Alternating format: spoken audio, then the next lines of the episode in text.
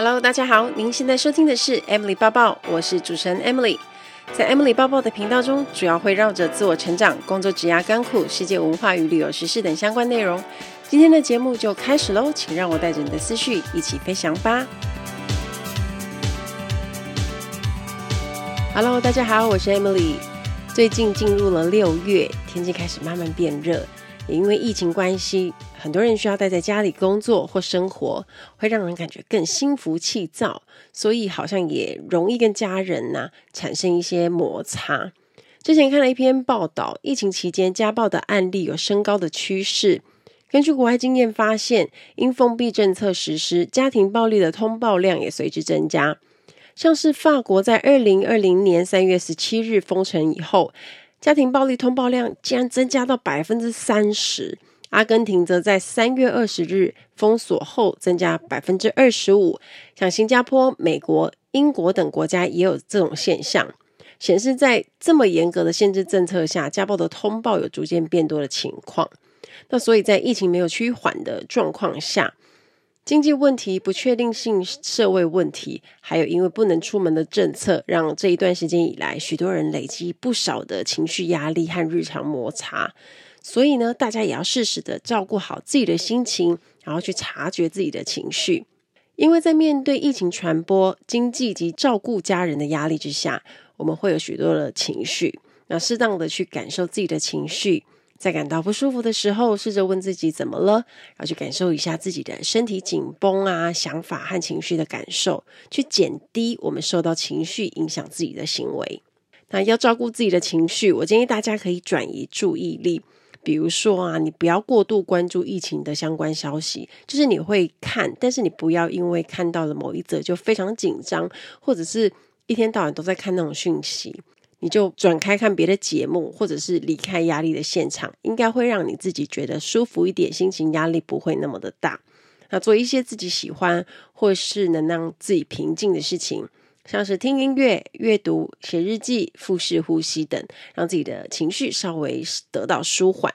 先花点时间照顾自己的情绪。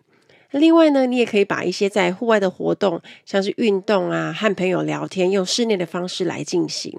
像我前一阵子就有试那个 Zumba online 的线上的，可以改用视讯或室内运动。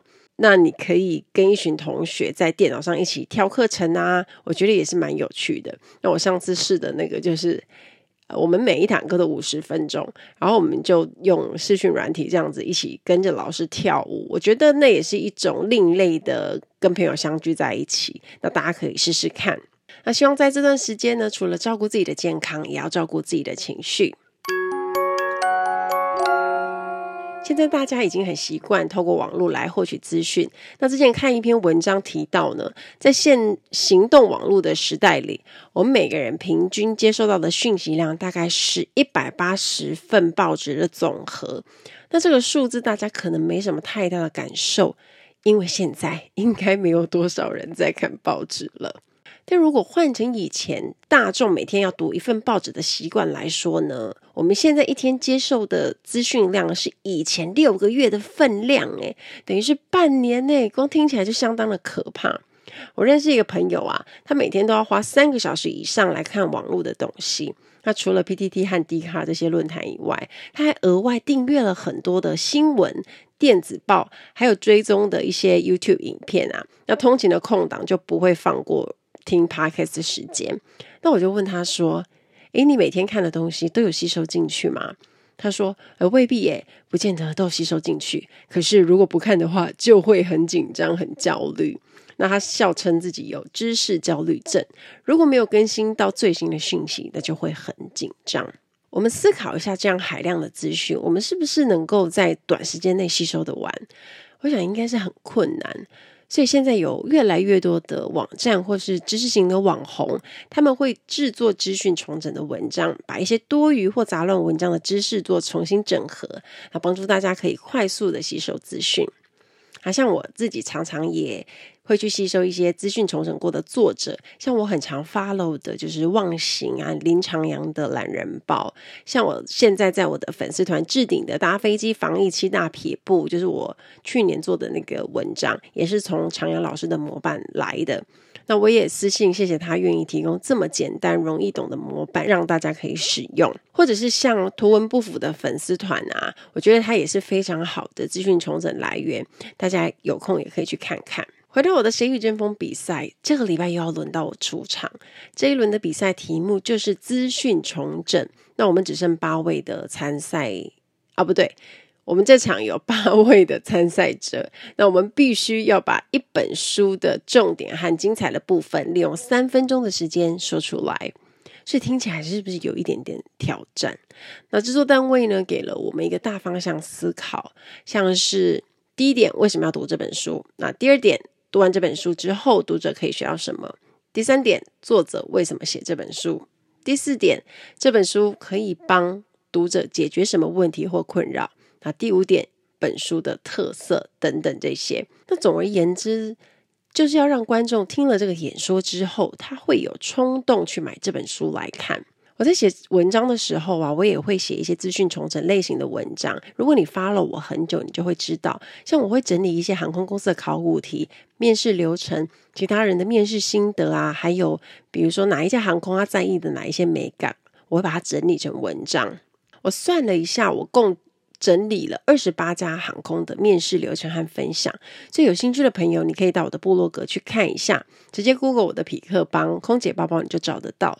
那另外，我在发布最新的招考资讯的时候，我并不会把报考的简章资讯完全复制贴上，我会另外重新截录一些重点跟精华萃取出来，然后再发文。对我来说，资讯重整是我常常在做的事。那我自己平常有看书，加上出版社也会送我一些公关书籍。我会在做直播啊，或者是写成文章，把我的读书心得发布在脸书跟 IG 上。所以那这样照道理来说，资讯重整对我就不会是太难，对不对？可是我们徐浩宇导师抽到的书都超级无敌难讲的，比如说呃，有愚昧者。欢迎光临快时代，口碑就是我这三本。那原本我选的是口碑就是我这本书，因为光看 title 我就看一下前面跟后面的书封书底，然后我看完之后就想说，哎，怎么没有太大感觉？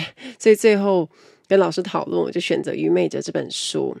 那《愚昧者》这本书。它的厚度大概很多人看到它就会却步了。就你在书局看到那一本那么厚啊，应该是很少数的人会冲去想要买，因为它超过四百多页。而且你你看一下封面跟书名就知道这不是一本好懂的书。我自己老实说就不会买这类型的书。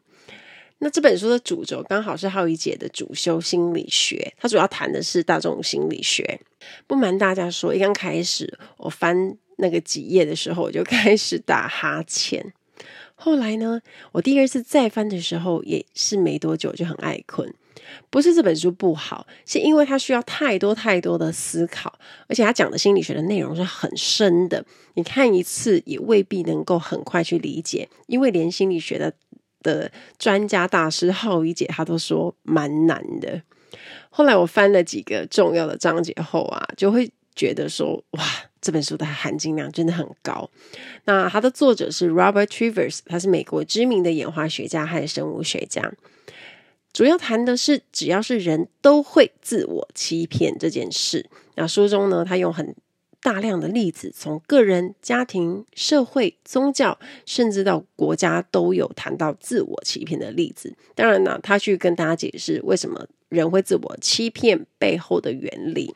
我的任务呢，是要把这么厚的内容汇整出精华，用大众可以快速理解的内容和架构，用三分钟和大家说。我还没投入写稿的时候啊，其实我每一天都抓着那本书在思考。当我快被逼疯的时候，就把书放下，因为它真的有很多含金量的东西，然后就是蛮难的，你需要一直去想它里面所说的意思。那我也一直跟老师讨论说，里面有哪些例子是观众比较容易会懂的。可是人为什么会想要自我欺骗呢？简单来说，它可以分成两大部分。第一个部分就是从演化论来看，自我欺骗是为了要活下去。那书里面提到许多生物界的例子，比如说杜鹃鸟。那这种鸟类呢，很特别哦，我以前也完全不知道，它会去别种鸟的巢里生蛋。让人家帮他养小孩。可是杜鹃幼鸟的体型非常的庞大，明明他才刚出生是个 baby，可是他的身材呢，他就会比他的养父母还要大只。所以如果是你，你会不会怀疑这个大只鸟其实不是我的小孩？可是啊，这些养父母帮杜鹃鸟养小孩的鸟，他们很少怀疑这件事情。即使被寄养的宝宝体型大的跟他们一点都不像，他们还是会跟自己说：“哦，这是我的小孩，我要把它养大。”那 Doctor Trevor 说，这是因为被杜鹃鸟寄生的鸟儿害怕说，如果承认了那不是我的亲生鸟，可能你会忍不住想把它赶出去。这下子占有体型优势的杜鹃鸟，可能就会把它的巢穴整个毁掉。所以，生物之所以要自我欺骗，是因为。怕那个后果会危害到自己的生存，那不止谈到鸟啦，他也谈到蝴蝶啊、星星身上都有这种自我欺骗的倾向，当然人也不例外。那第二个呢，从心理层面来看，自我欺骗是因为骗了自己，你也能进一步骗到别人。例如说，像职场里的员工啊，他可能对上司装傻来逃避比较艰难的工作，结果 结果很装傻装久了，就连自己好像都觉得自己傻了。还有对现代人而言习以为常的美图软体，像很多人呢，可能就拍照后，他的习惯就是修修修修修，然后修到很不像自己。放上社群软体之后啊，就很多人就在下面留言说：“哇，好美，好瘦。”然后这时候呢，感觉就会非常好，仿佛我们真的天生就长这样。所以宁愿自我欺骗，是因为这样呢，我们能够活得更开心。那你可能会想问说，既然能够活下去，又能活得开心，那当个自我欺骗的愚昧者，好像也没什么不好啊。可是作者就说了，当我们习惯自我欺骗，我们的心可能就会慢慢的腐化，最后就和真实完全脱节。我们可能不愿意承认自己痛苦，所以酗酒，所以就跟自己讲说：“哎呀，我只是喝一点点而已。”我们不敢跟伴侣说：“我吃醋了。”所以只好趁他洗澡的时候偷偷查看他的手机。听众有没有这样子做呢？有一次我在签名桌历的时候，我就想说，为什么包包是湿的？我就发现原来我包包里面放的那个矿泉水全新的，我根本没开过，但是它居然开了。结果我的包包里面的东西全部湿掉。像是水灾一样，我的包包。然后更可怕的是呢，我里面有一排一台 iPad，我还自我欺骗的跟自己说没关系吧，应该没有很严重吧，我赶快把 iPad 拿起来。我那时候心里想的是，哦，赶快把它擦干，吹吹风机应该就好了吧。结果当我看到荧幕一闪一闪亮晶晶的时候啊，我还觉得应该没有那么严重吧。所以你看，人是不是很会自我欺骗？我告诉你，事实就是那台已经报销了。好，听到这里，你又会想说，那到底要不要跟自我欺骗对抗？Ladies and gentlemen, welcome on board. This is In-Flight Service Manager Amy speaking. 欢迎来到航空小知识单元。在今天的航空小知识，我们要学的这个字叫 delay。delay 就是延迟、延误。大家都很常讲的飞机 delay 就是这个字啦。那 delay 的原因有很多种啊，可能会是因为天气、台风、机组员调度，或者是机械故障的问题。那有时候也会遇到航空管制，或者是跑道塞机等等的状况。那这些原因都有可能造成航班 delay。举例来说啊，我以前常搭高雄飞香港，然后最晚一班的班机回去，那个航班是九点多起飞。那这架飞机呢，其实它是从香港先出发。飞到厦门，厦门再飞高雄，所以呢，如果他刚好从香港出发的时候有延误的话，或是他从厦门出发要飞高雄这一段有状况导致 delay 的话，飞机到高雄的时候它就会晚到。所以呢，你飞机到了之后还要再清洁嘛，然后还要再登机啊。那这时候只要有一点点 delay，我们从高雄起飞的时候就会晚出发，这些都是相关的。那因为短程航班的飞机很忙，都要卡很多的段，比如说台北飞东京、东京飞香港、香港再回台北之类的安排，所以只要中间有延误啊，后面的班机就一定会受影响。航班 delay 可大可小，如果时间不多的话，有的时候飞时如果比较短，机长就会跟客人做广播说：“I will try to catch up the time。”他会把时间补回来，一样也让大家准时到目的地。但如果 delay 很久，就会让旅客爆炸。我要先分享一个有趣的例子：有一个资深的地勤姐姐，那她常常因为飞机航班要接客人的暴怒电话，她接起电话的时候都会说：“某某航空您好，我收到你们发的简讯，说三点的班机要延误到四点半。”这时候地勤姐姐就说：“哦，是的，非常抱歉。那你们延误我的行程要怎么赔偿？抱歉，延误没有赔偿，但是您可以写投诉信给公司的服务信箱。请问您的目的地是哪里？我要去香港，你们延误我的行程，什么都没有赔，算什么服务？那你们到底可以做什么？我们可以送您到目的地。我不禁要。”夸奖一下这个姐姐，她说的是事实。但面对客人暴怒的声音，我觉得她能够这样回答，其实她的 EQ 真的很高。而且啊，地勤人员跟客人的对话都是有录音的，所以要很小心的应对。曾经有一次，我飞阿姆斯特丹，那是我第一次刚升商务舱的空服员，所以我要做商务舱服务。在地面准备的时候，我已经很紧张了，因为大满机。起飞前有很多的工作，那加上我当时不熟流程，好不容易做完登机啊、饮料啊、毛巾啊，因为商务舱要做的工作很多，没想到那时候飞机就临时出状况哎，那想说迟迟不起飞的状况下，我们那时候心理压力已经很大，没想到后来机长就通知我们会 delay，可是飞机的零件问题导致我们要换飞机，所以满机的客人要再下飞机换另外一架飞机。那个时候本来已经 delay 半小时了，我们把客人都送下去之后，再去另一架飞机重新登机，再起飞，其实都已经是一个半小时以后的事了。那本来去欧洲都是凌晨起飞的班机啊，所有的人本来就已经是很累了、很困。那这么一折腾呢，我们其实那时候心理压力很大，很怕客人会一秒理智线断掉。没想到那一班的客人都很天使，可能是因为太困了，也没有力气。不过我们都很感激客人的体谅。之前也有从美国飞香港的一个 case，但是因为无法降落而转降桃园，那机长跟空服员就面临工作超时的问题。这时候安全考量就要换一组组员飞，那公司就会派一另外一组新的组员过来飞这个班机，把这架飞机的客人带回香港。那超时的机组员就要留在台北住一晚，隔天才能飞香港。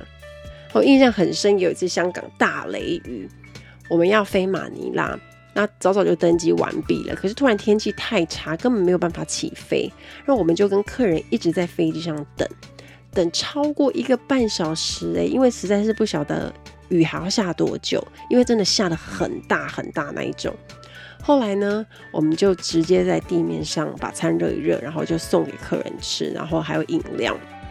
然后我们全部都收完之后呢，过了一下飞机才起飞。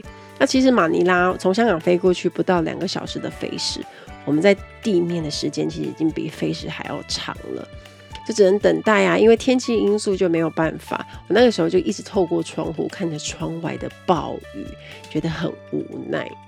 那因为这个航班到马尼拉之后，我们的组员还要立刻飞回来。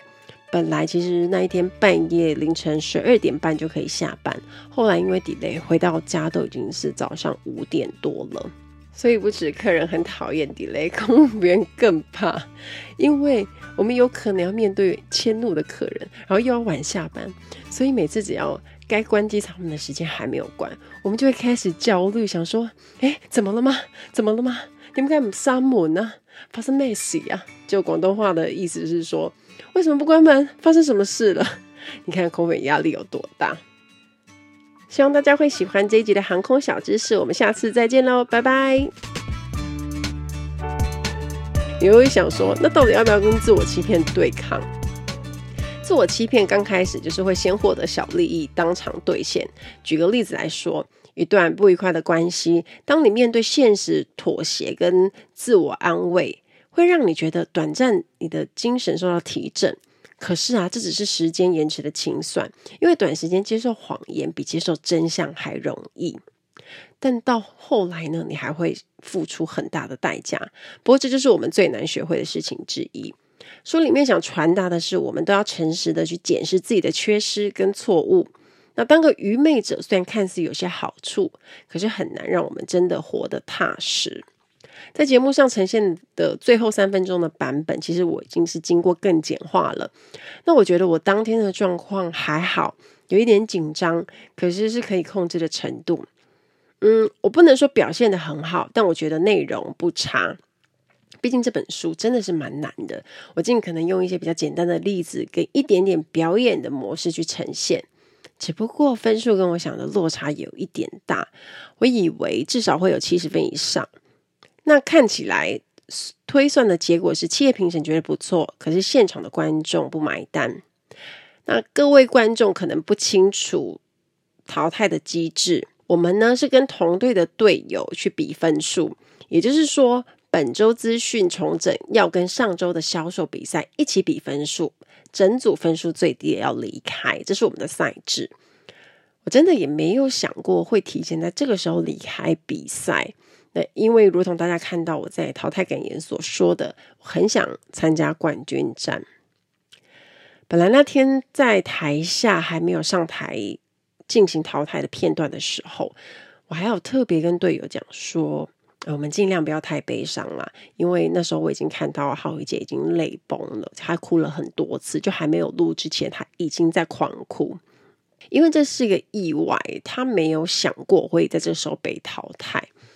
但比赛是这样子，努力是一回事，可是运气也很重要。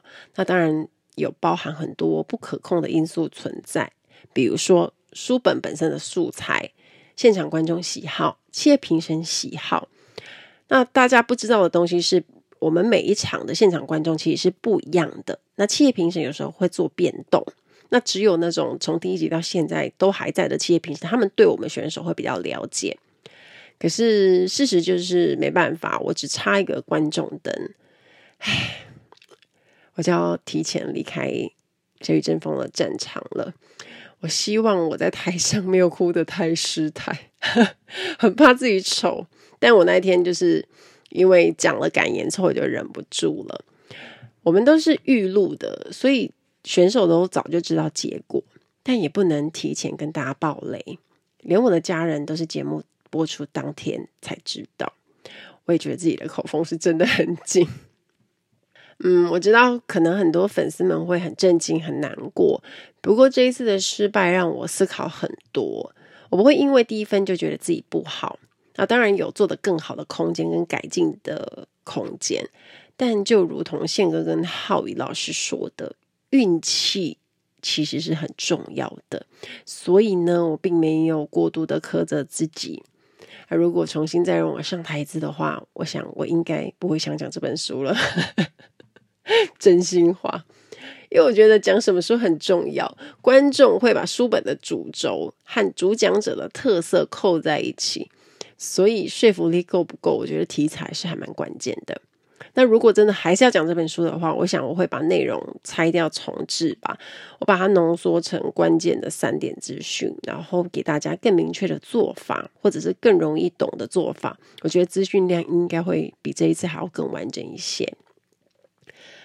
那我看着浩一姐哭得很心痛，其实我也很难过，因为我们很想吸收一起打冠军战。那我的同队伙伴们也都是非常的难过，但我觉得一切算是很好的安排。就如同我在淘汰感言说的，离开舞台并不是结束，我一样会做着我喜欢的事，用文字和声音继续带给大家力量，陪伴大家成长。人生并不会一直都很高分，这次低分，下次才有冲高的空间。你们还记得吗？我第一场比赛也是偏低分。但后来在屏东的城市形象，我又冲高分，得到八十三点一分。可是分数不可控啊，要在每一场比赛都拿到自己满意，而且都维持高分的分数，基本上是很难的。更何况每次比赛主题都不一样，每个参赛者都有相对比较拿手的和比较不拿手的。那高低分只是一个参考值，它告诉我们如何能够更进步。我记得有一次彩华姐说。参加这个比赛，分数也不是最重要的。他不看重，但他觉得自己有成长跟进步才是最重要的。我的想法是在每一场比赛中尽全力，对得起自己的努力。就算不能晋级，有遗憾，但也绝不会后悔。虽然在谁与争锋的比赛就在这里止步了，但是这一段旅程很愉快，因为我跨出了好大一步。那天被淘汰后，现场观众有人来跟我说：“Emily，你一定可以成为国际网红的，加油！”还有一位朋友跟我说：“这样很好啊，因为你要往更大的舞台去了。”很多鼓励的话都让我很感动，很想听听你们看完这集的节目有什么想法跟回馈，可以寄信或者私讯留言都可以。从网络圈走到电视圈，然后跟一群来自四面八方的优秀选手一起比赛，发掘了不一样面向的自己，我很为自己骄傲，希望你们也跟我一样替我骄傲。接下来呢，也会很忙了，因为你们期待很久的新书就快要上市了，到时候请你们买爆它。对，也欢迎大家可以追踪我的各大平台，会随时更新大家新书的进度。现在也会比较多时间可以经营我的 Podcast 和 YouTube，希望我在《谁与争锋》学到的东西可以运用在这里。口语表达是每个人都必须拥有的能力。我从导师还有其他参赛者身上都看到许多地方值得我学习。我会接着继续往我的梦想迈进。我想成为国际网红，如同我在比赛中说的，有这么大的舞台可以说出自己的梦想是一件很爽的事。目标管理行为，设定了目标，我会竭尽全力让它发生。希望你们也一起陪我走这条我向往的花路。谢谢你们，也谢谢谁与争锋，让我闪闪发光。最后，我也想跟大家说，面对一个目标、一件任务，有时候你很努力、很拼，结果有可能会不尽人意，也没达到你的预期，会很失望，也会难过，这是当然。不过往好处看是，过程中有许多获得和启发，这也许是一个契机，你会更认识自己。你的付出和坚持，有时候现在未必看得到成绩，可是未来。一定会在某一天转身拥抱你的。期待大家跟我分享。听完今天的节目，如果有想法和问题，欢迎到我的粉丝团或是 Instagram 找我，只要搜寻空姐报报 Emily 就可以找到我。你也可以截图这一集的节目，分享到你的 Instagram 的限时动态上面 tag 我，让我知道你有在收听，也让我知道你对 Emily 抱抱的看法哦。最后，感谢大家收听这一集的节目，真的非常的感激哦。如果你喜欢今天的节目，也欢迎帮我在 iTunes 评分中留下五颗星的评价哦。我们下一集再见喽，拜拜。